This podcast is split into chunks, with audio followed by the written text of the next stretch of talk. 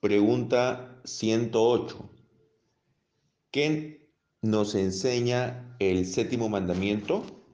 Respuesta.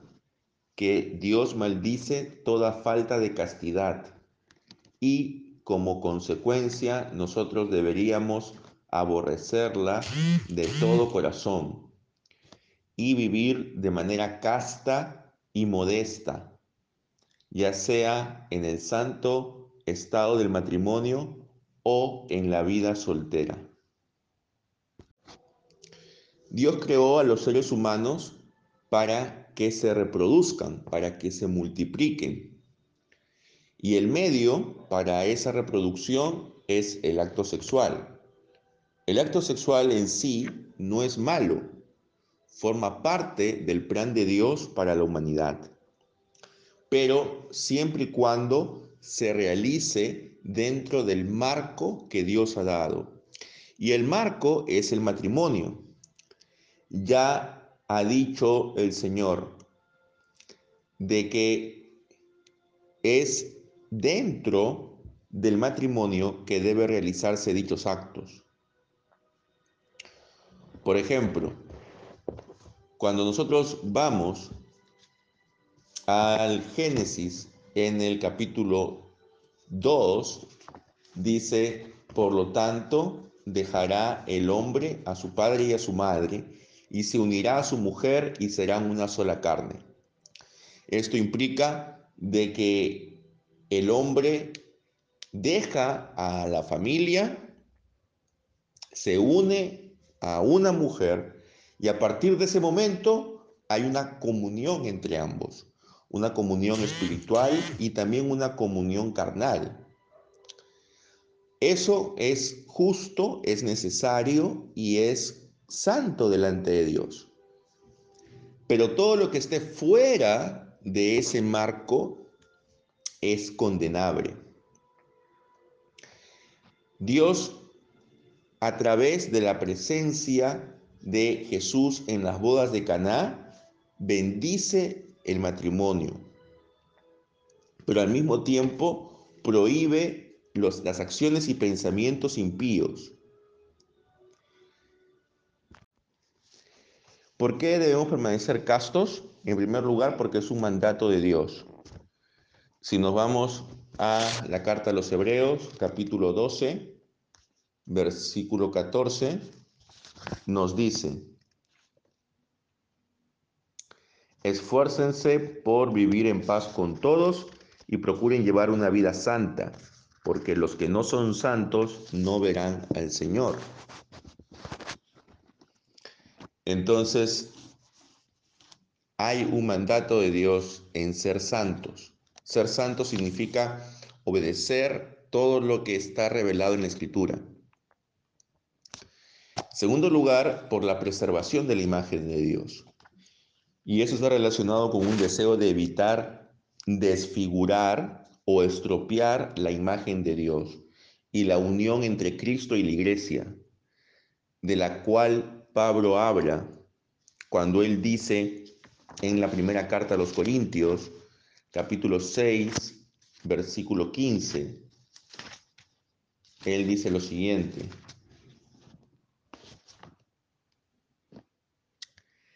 ¿No se dan cuenta de que sus cuerpos en realidad son miembros de Cristo? ¿Acaso un hombre debería tomar su cuerpo, que es parte de Cristo, y unirlo a una prostituta? Jamás. Entonces, ¿qué es lo que pasa aquí? Hay un misterio de la unión de Cristo y su iglesia, esa unión íntima. El reflejo de esa unión es la unión matrimonial entre un varón y una mujer. Pero si un varón se une con cualquier mujer y una mujer se une con cualquier varón sin haber un compromiso de por medio, entonces se desfigura la imagen de unión entre Cristo y su iglesia. Y también por una cuestión de recompensas y castigos. Cuando nosotros analizamos la vida sexual fuera del matrimonio, nos vamos a dar cuenta de que puede haber en el propio cuerpo y también a nivel emocional consecuencias para esta actividad. Como acciones opuestas a la castidad tenemos una castidad disimulada, una vida soltera impura, que frecuente, por ejemplo, prostitutas, el concubinato, el incesto, el adulterio y toda lujuria desenfrenada y detestable. Hay tres tipos de lujuria que se pueden referir. La primera lujuria es aquella que es contraria a la naturaleza,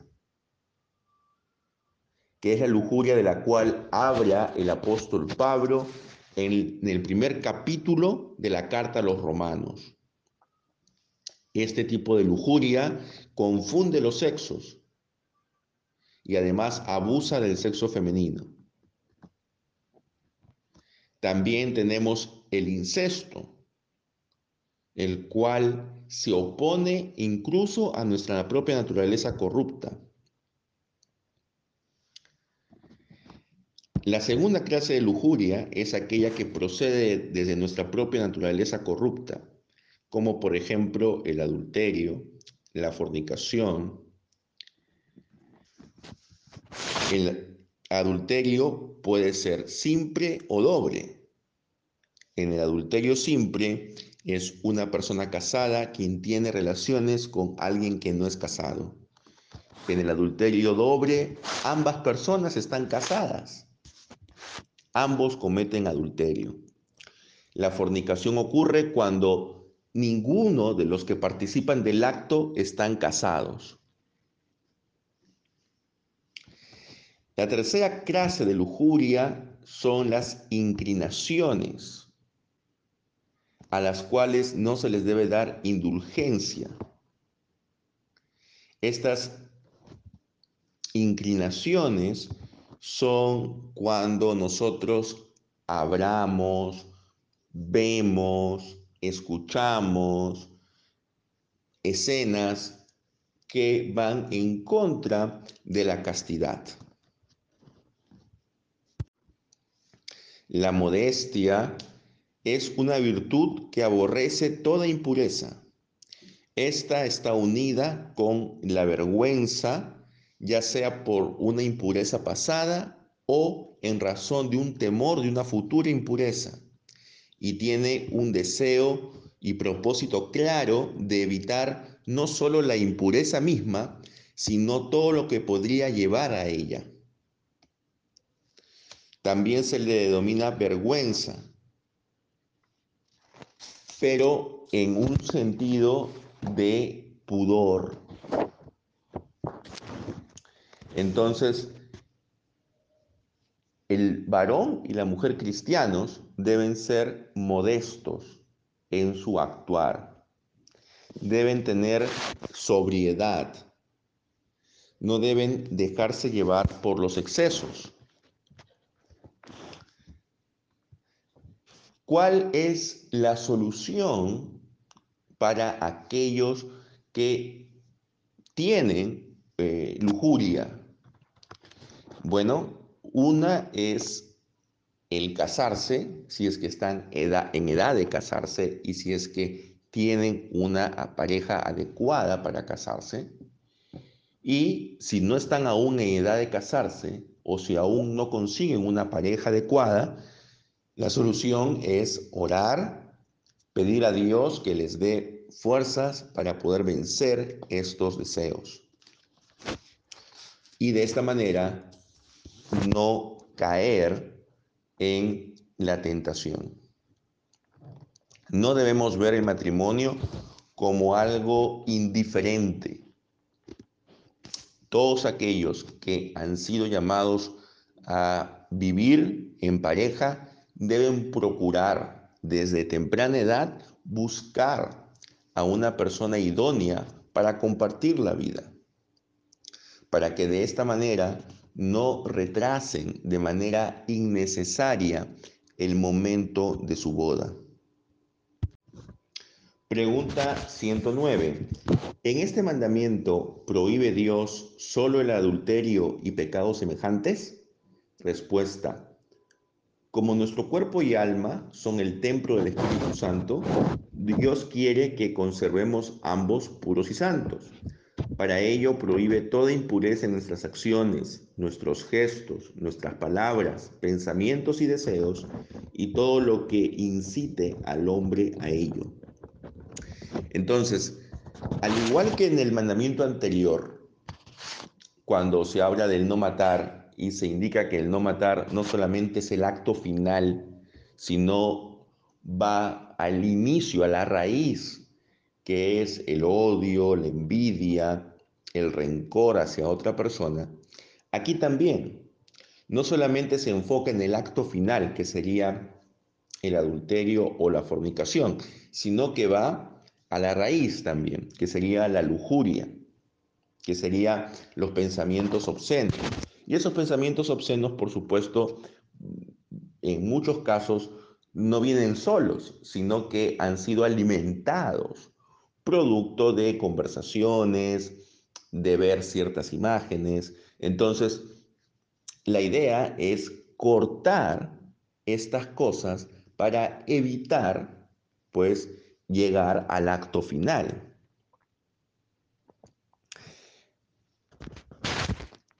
En, Efesios, el capítulo 5, versículo 3 y 4, dice, pero fornicación y toda inmundicia o avaricia ni aun se nombre entre ustedes, como conviene a santos, ni palabras deshonestas, ni necedades, ni truanerías, que no convienen, sino antes bien acciones de gracias. Entonces, a veces eh, podemos caer en pues conversaciones que no son nada santas. Y esto hace pues de que nos motivemos a realizar acciones que tampoco lo son. Por ejemplo, en la traducción, en la nueva traducción viviente, en el versículo 4 dice, los cuentos obscenos, las conversaciones necias y los chistes groseros no son para ustedes. En cambio, que hay una actitud de agradecimiento a Dios. Entonces, estos chistes en doble sentido o que comúnmente se llaman chistes rojos, ¿no? No deberían formar parte del vocabulario de un cristiano.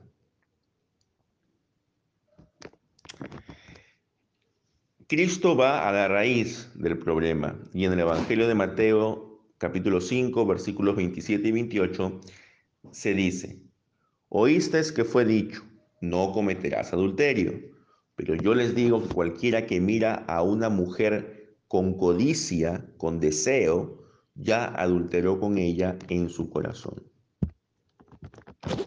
Entonces, la idea es evitar cualquier pensamiento que nos pueda llevar al acto de la fornicación o el adulterio. Para terminar, hermanos, algunos cristianos han ido al otro extremo en la historia de la iglesia y han visto que el acto sexual en sí mismo como algo pecaminoso o en todo caso como un mal necesario. Esa no es la visión cristiana, no es la visión bíblica. Algunos consideran que aquellos que guardan una vida célibe son más espirituales, están más unidos a Dios que aquellos que se casan. Y producto de eso es que en la Iglesia Católica Romana prohíben que sus presbíteros se casen. Esta visión es una visión errónea.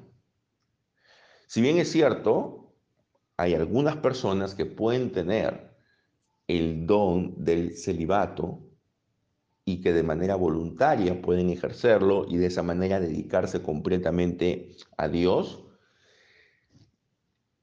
En algunos casos, ese don del celibato no puede ser impuesto, sino tiene que ser algo voluntario y no ver el matrimonio como un estado de segunda categoría. En Hebreos capítulo 13, versículo 4, dice, honren el matrimonio y los casados manténganse fieles el uno al otro. Pero con toda seguridad Dios juzgará a los que cometen inmoralidad sexual y a los que cometen adulterio. Entonces, el matrimonio es honroso. El matrimonio es algo bueno, forma parte del plan de Dios desde el inicio de la humanidad. No debemos sentir vergüenza al eh, tener eh, intimidad sexual con nuestra pareja. Pero sí debemos tener cuidado cuando nuestros pensamientos vayan más allá y busquen satisfacer la lujuria que puede haber en nosotros a través de otras actividades que no están dentro del matrimonio. Entonces, hermanos, el séptimo mandamiento no solamente nos llama a evitar el acto del adulterio, el acto de la fornicación, sino nos llama también a vivir una vida casta. Y es difícil, ¿no? En estos tiempos, porque cada vez hay una mayor contaminación visual en la cual hay muchas imágenes eróticas, hay muchas películas, series de televisión eh, que muestran pues a personas eh, realizando el acto sexual, simulando realizar el acto sexual o se ven desnudos y eso pues eh, puede provocar la lujuria que está en el ser humano, puede provocar pues que lo lleve a realizar actos que no son conformes a la voluntad de Dios. Entonces, ¿qué hacer al respecto? Pues evitar ese tipo de contenido o en todo caso esas partes debemos obviarlas. No solamente no solamente aquellos que son menores de edad, sino aún los mayores. Y también debemos controlar nuestra lengua. Y en las conversaciones que tengamos con nuestros amigos, que tengamos con gente de nuestro entorno, debemos saber bien qué es lo que decimos. Igualmente, a veces en los grupos de WhatsApp y en otras redes sociales los amigos que no son cristianos pueden compartir contenido sexual. Ante esto, pues uno tendrá que tomar la decisión, en algunos casos, de salirse de esos grupos. O en todo caso, de pedirle a estos amigos o conocidos o compañeros que dejen de enviar ese tipo de contenido. Si no decimos nada, y si, nos mantenemos en estos grupos, de alguna manera estamos siendo cómplices de este tipo de eh, conductas. No podemos ceder en una situación que es tan compleja como la lujuria, que solamente con una pequeña llama puede encenderse un fuego. Que Dios nos dé sabiduría, hermanos, para que podamos resistir las tentaciones y que podamos gozarnos, como dice los proverbios, con la mujer de nuestra juventud. El sexo no es malo, el sexo es una bendición de Dios, pero siempre y cuando se realice dentro de los parámetros que Él mismo ha diseñado para su pueblo. Dios les bendiga, amados hermanos. Amén.